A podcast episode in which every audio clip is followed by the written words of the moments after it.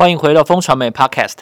你现在收听的单元是热议华尔街，这是一个国际财经的快速胶囊。每个礼拜四带你了解这一周《华尔街日报》的要点新闻，帮你迅速补充营养，看懂世界财经大小事。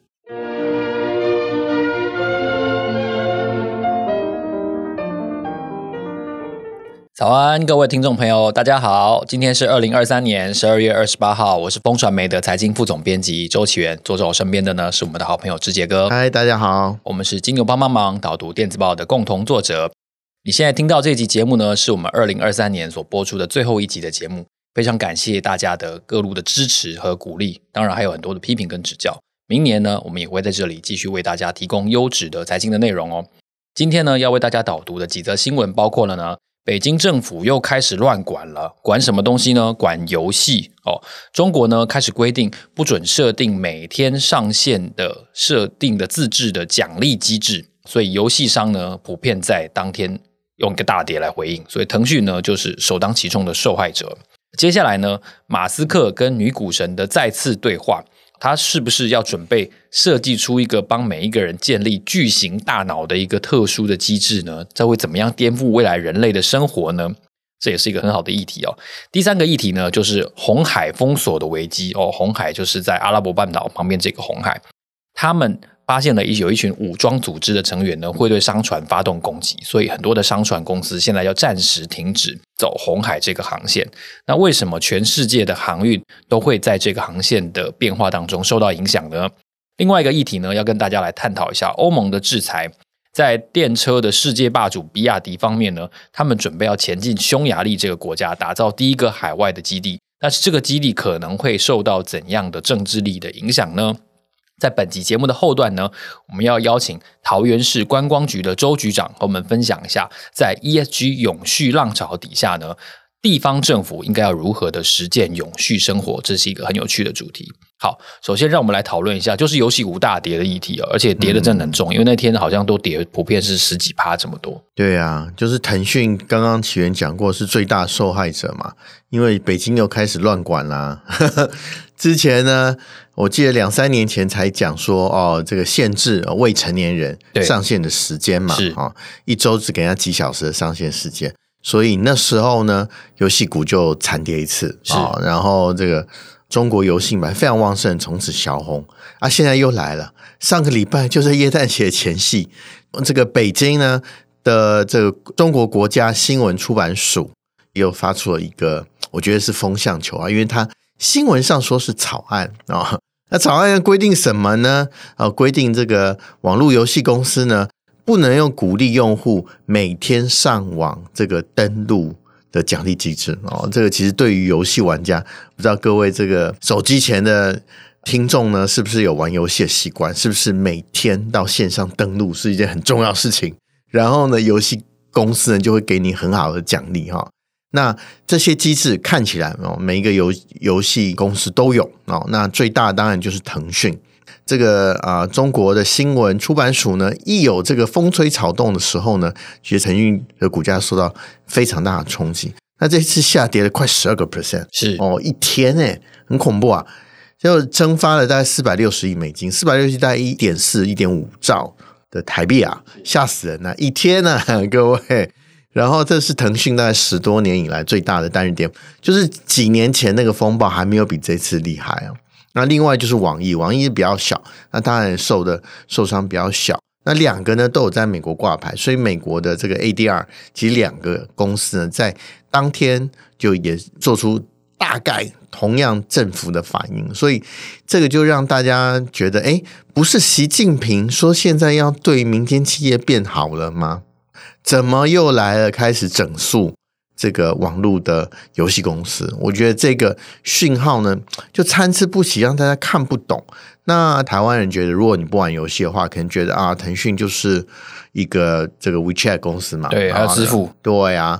然后这个呢，管中国的所有的这个通讯。可是其实腾讯它游戏业务其实占它的利润非常高，对，蛮赚钱的。嗯，以财报来看，这个呃，瑞银的分析师说，大概占。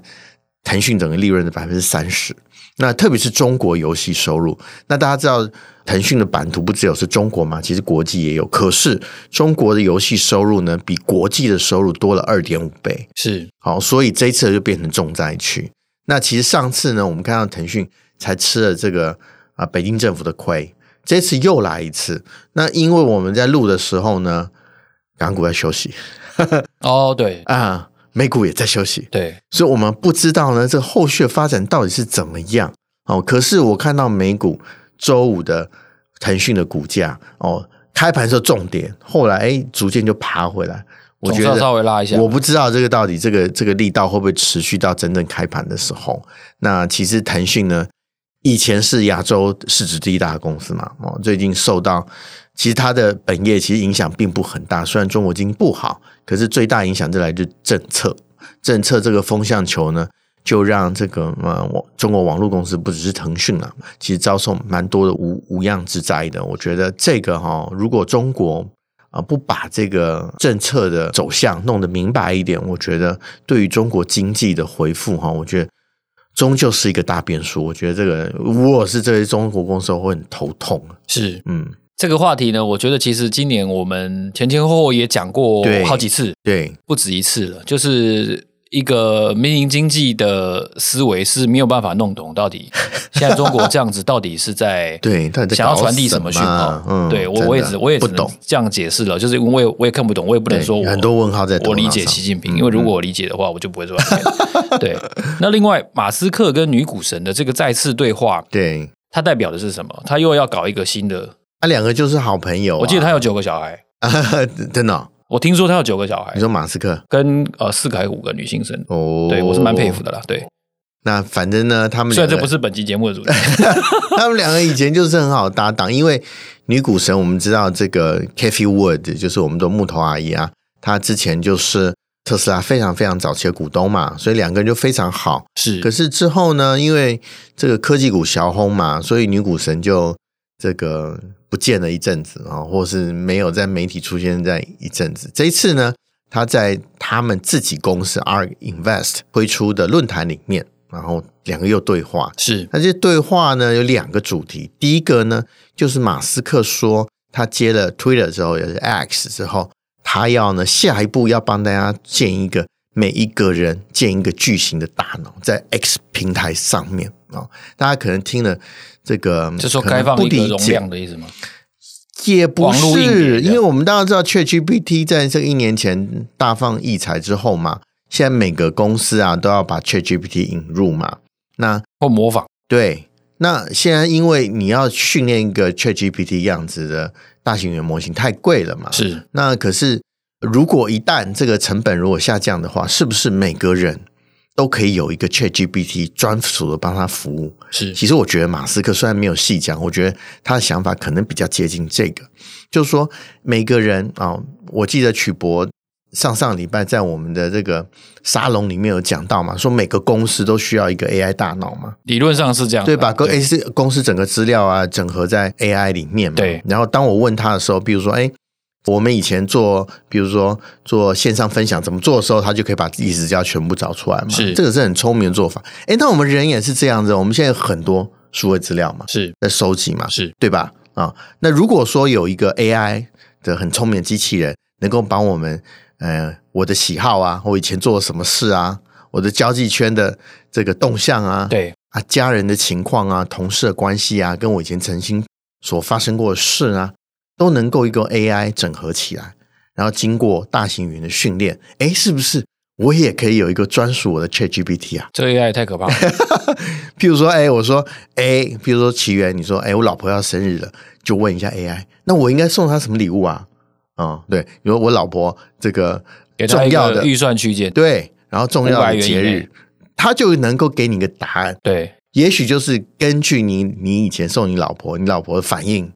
或者是哎，他的喜好程度，对，然后可以推荐你一个哎最到位的礼物，这个是一个。是另外就是说，哎，谁谁谁，譬如说要结婚啊，你想要送个贺卡，然后可不可以请 AI 帮你这个写个贺词？哦，现在还有在写卡片啊，现在还在写卡片？那你至少传个简讯，或者你传个 line 给他嘛。对啊，那大家写什么可以这个让他很窝心呢？是啊，也许你就可以用你的这个个人的巨型大脑，然后来问一下你的专属的 AI，说：“哎，你可不可以帮我写一个？”你不要问他而已，你就说：“哎，那你就直接帮我写一个。”或者哎，我今天要请同事来吃饭，你可不可以帮我开个菜单？对对，这个倒是比较对不对？他就像起源，就是很爱做菜的人嘛。哦，你在 FB 上贴了很多对你做过菜嘛？对，哦、没错。那也许呢，以后这个 AI 在每个做一个历史清单，对啊，大脑的时候，然后就根据哎，比如说你做麻婆豆腐的反应比较多，做这个。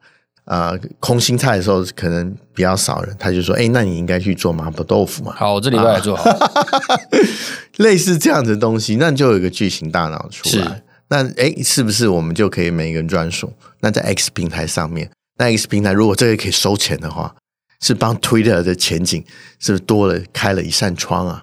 哦，这个我觉得是他的想法啊。不过因为他没有细讲，这是我自己的。这个演示啊，我自己的想法，我觉得如果是这样的话，我觉得如果有一个的话，也许啊，我用 Twitter 的机会会比 Facebook 或者其他 social media 多更多。我觉得这是我的想法，我不知道马斯克之后呢会不会讲说他这个巨型大脑的计划呢，是不是跟我的想象呢比较接近？他还有时间，真的是不，他很多，他很厉害，真的，真的不简单，真的。那接下来我们要问一下这个。航运股的这个问题，因为昨天我记得航运股好像是大跌。嗯、对呀、啊，就录音的前一天。就是啊，对。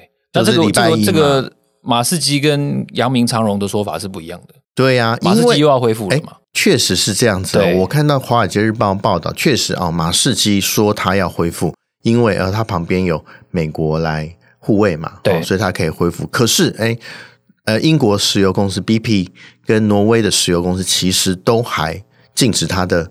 这个游轮走红海哦，哦，所以每一家的做法不一样。马士基只是先，我相信他的压力很大啦，然后他又是最大的这个原油运送公公司，没错。所以呢，他的洞见观瞻。他如果说，哎，好，那我走走看啊，那美国可以重点帮他护卫嘛，然后让他可以过红海，那这样子可以让油价上涨压力不大。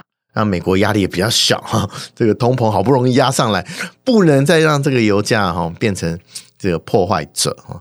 那所以说呢，我觉得这个现在大家做法是不一致的，是不是每个人都说，哎，红海现在已经要平安无虞的，大家都可以往红海这一条航线走，并不是这样。那可是呢，问题来了，就是说，哎，这个不是就是个海盗吗？为什么他会这么厉害？对啊。哦，那其实这个那不是乱枪扫射一下就、啊、就跑了吗？《华尔街日报》的这个新闻，我觉得还蛮有趣的。他说，呃，也门陷入内战已经十年了嘛，其实这个对红海骚扰的呢，可能不是这个我们一般讲的海盗，可能政政府军啊，正 规军、正规军、反叛军。他们有一个，他们的故事很好玩。他说，一个在百慕达注册的这个游轮啊，他要去西欧，然后呢，在十天前呢。他就遇到了这个电无线电，突然传来一个说，叫他到某一个港口去停靠。他当然不肯啊，他说我们拒绝，就会遭受攻击啦。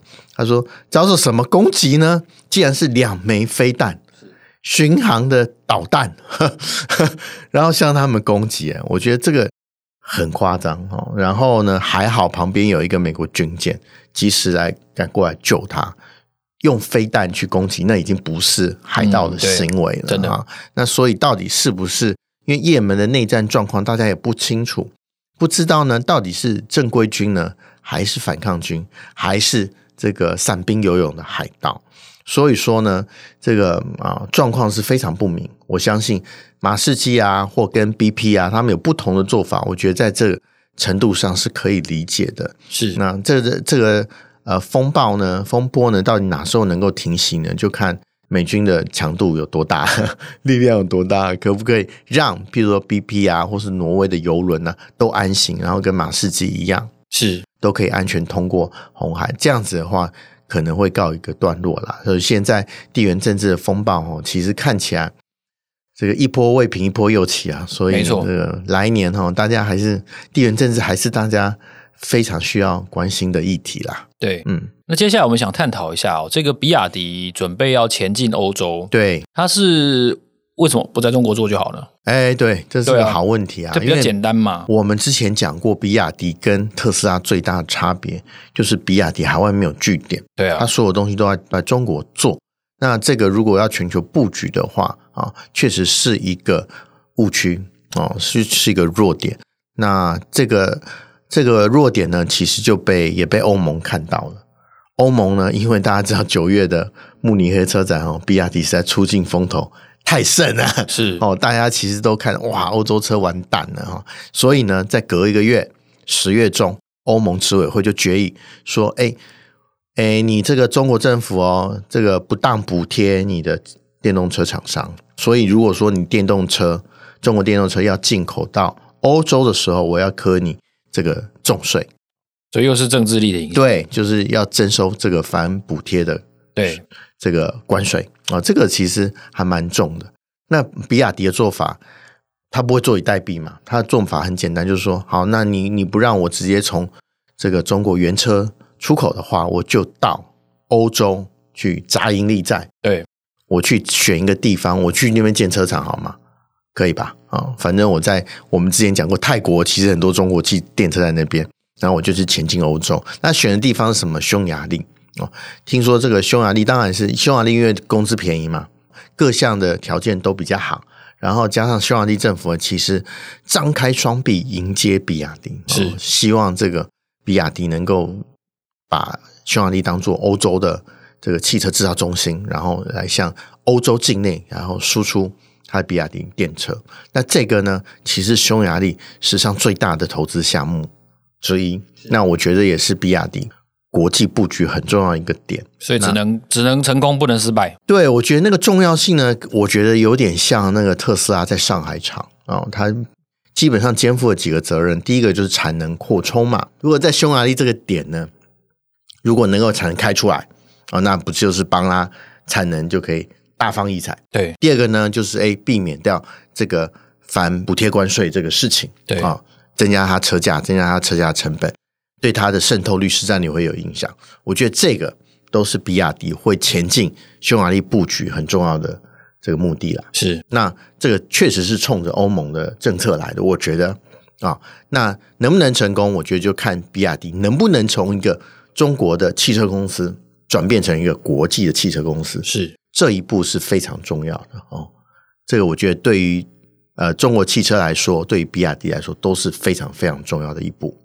接下来这个题目呢，我们想要跟大家来探讨一下县市政府城市的永续发展。我们都知道呢，ESG 现在是所有的企业和组织非常努力在推动的一个发展的工作。同时呢，如果一座城市想要永续发展的话，低碳旅游其实也是当中的一个发展的路线，可以鼓励市民皆由体验低碳饮食和活动的方式呢，来参与永续的生活。到底一座城市应该如何进行低碳旅游的推广呢？今天我们很高兴的邀请到了桃园市政府观光旅游局的局长。周伯银周局长，邀请周局长和我们聊一聊桃园的永续低碳旅游。Hello，局长你好。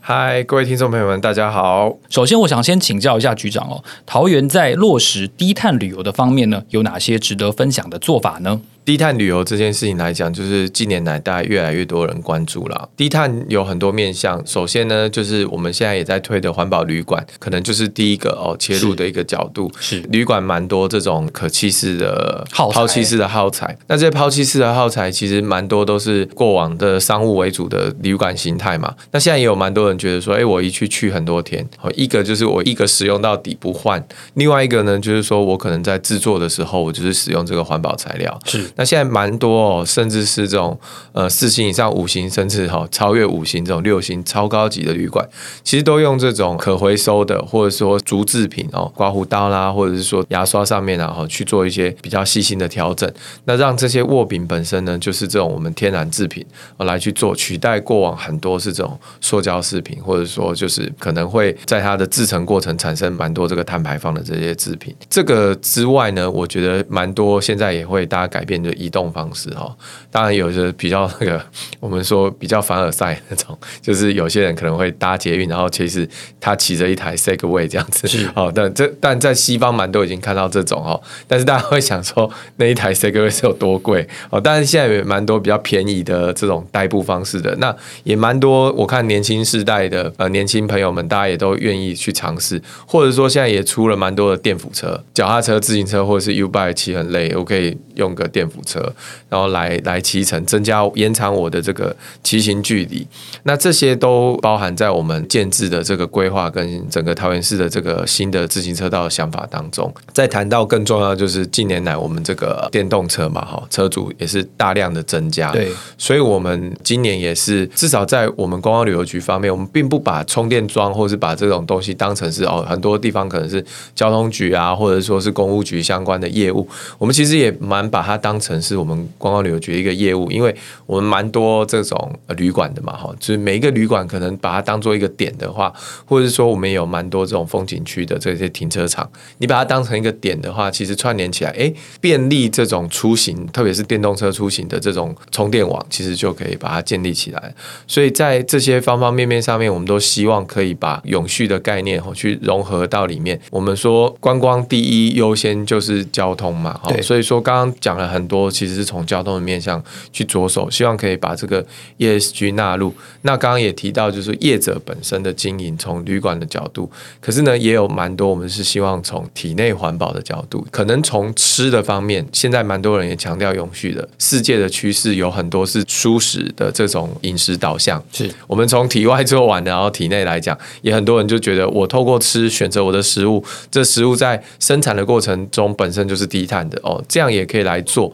那我觉得在北部哈，特别来说，我们是个航空城这样子的都市，还有一个核心秘密武器哈，很多年大家都为人知的，就是我们大溪豆干哦。是很多人提到桃园就想到桃园什么特产的时候，就一定会讲。对，那其实我们这些豆制品啊，就是这个蔬食的植物性蛋白质，对，他们最重要的摄取来源。对，在这样子的环境之下，我们也很希望哦，能够推让整个环境等于是从里到外，从我们自己个人做起，到整个产业都能够来推这个 ESG 永续。是，刚才局长提到了好几个面向哦。如果我们设计旅游的时候，确实吃跟住哦都是非常重要，大家可能优先考虑的点。去规划的时候，他在桃园，他可以得到一一些比较独特的关于永续的这样子的体验，对不对？它是一个比较生态旅游、永续旅游的概念。对，应该是说哦，永续旅游蛮多的。现在的做法，有时候其实还是取决于游客本身。这些游客他们对他自己的态度，他自己愿意去这样做。那甚至有很多是在呃我们的湿地也好啦，或者是在可能是像刚刚说的，就是他选择他采取的交通工具也好啊，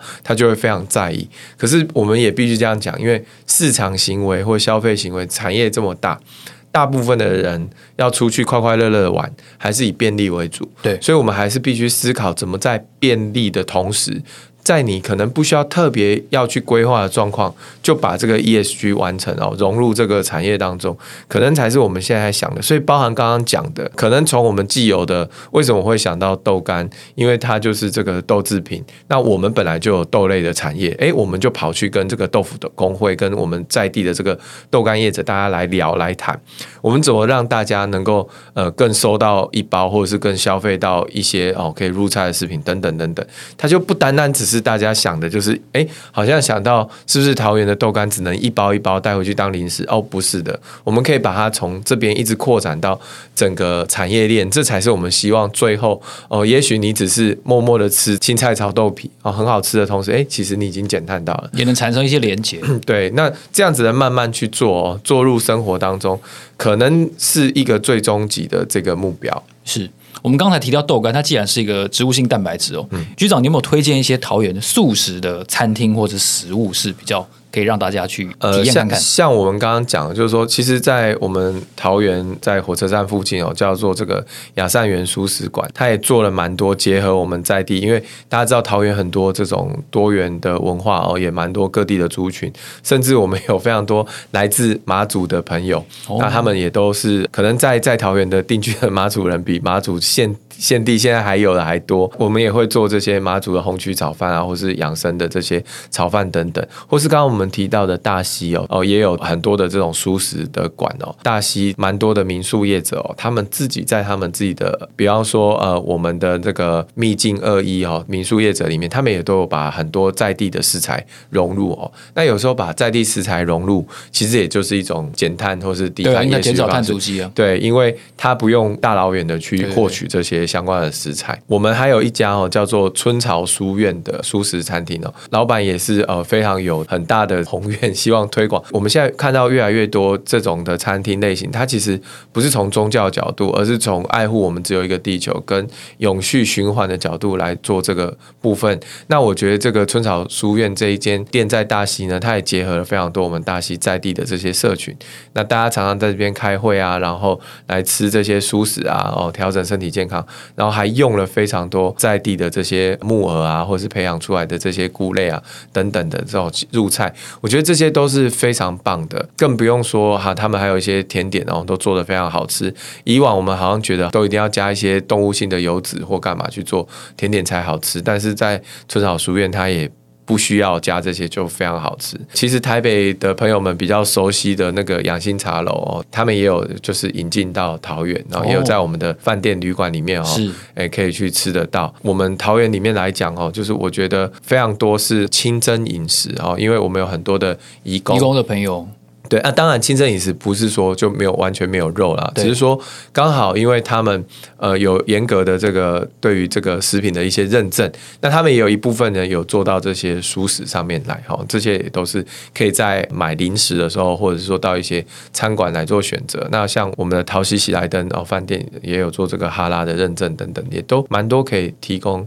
大家来做选择的，是我们都知道哦。其实桃园的幅员是很大的。刚才局长如数家珍，嗯、最后是不是可以想请局长帮我们介绍一下桃园其他哦乡镇市区的美食到底有哪些呢？哇，如果要讲这个，讲可能要另开一集，挺多了。但我们可能一集绝对讲不完。对对对。不过应该这样讲，就是我们预计在明年的时候，哈，像刚刚讲的 ESG 这个东西，因为真的太厉害了，做的业者太多了。我刚刚一下子想，可能。哦，可能讲这样子才几家就讲成这样了，那讲不完。所以，我们明年呢会做一个属于我们这个蔬食嘉年华的这样子的一个办在我们桃园的大的活动。是那桃园的这个蔬食嘉年华办的时候呢，我们是预计现场应该会超过一百摊以上这样子的呃蔬食业者以及这刚刚讲的呃蔬食食品到现场摆摊。那到时候欢迎大家到现场哦来认识他们。除此之外呢，最近哦也有出跟这个。知名的这个五百集哦，来做他们前一阵出了五百碗，然后我们也跟他们推出了这个桃园一百碗的这个美食，一百碗的这个美食里面哦，非常多都是从我们在地的这个名人选出来推荐的，那也有很多是我们美食家推荐的，所以大家如果按图索骥直接前往地方呢，都不会浪费大家的路程，可以省很多这个油钱，或者省很多我们这个碳足迹哦，直接找到我们这个美食，这也蛮推荐大家哦，可以上网来来搜寻，这样。是一个非常便。力的按图索骥的方法，对对对，这个局长直接爆出了非常直接而且非常好用的一个方法，大家千万不要错过了。是。是，今天非常谢谢局长帮我们做了这么详尽的介绍，谢谢大家，谢谢，欢迎来桃园玩，一定一定。感谢大家的收听，这里是热议华尔街节目。下个礼拜四早上八点，我们会在这里继续为大家导读华尔街。如果你想要知道更多最新消息的话，欢迎你透过节目资讯栏当中的连结订阅我们发送的免费电子报。每周会有三封，为你快速掌握国际财经大事。让我们下周见，拜拜，拜拜。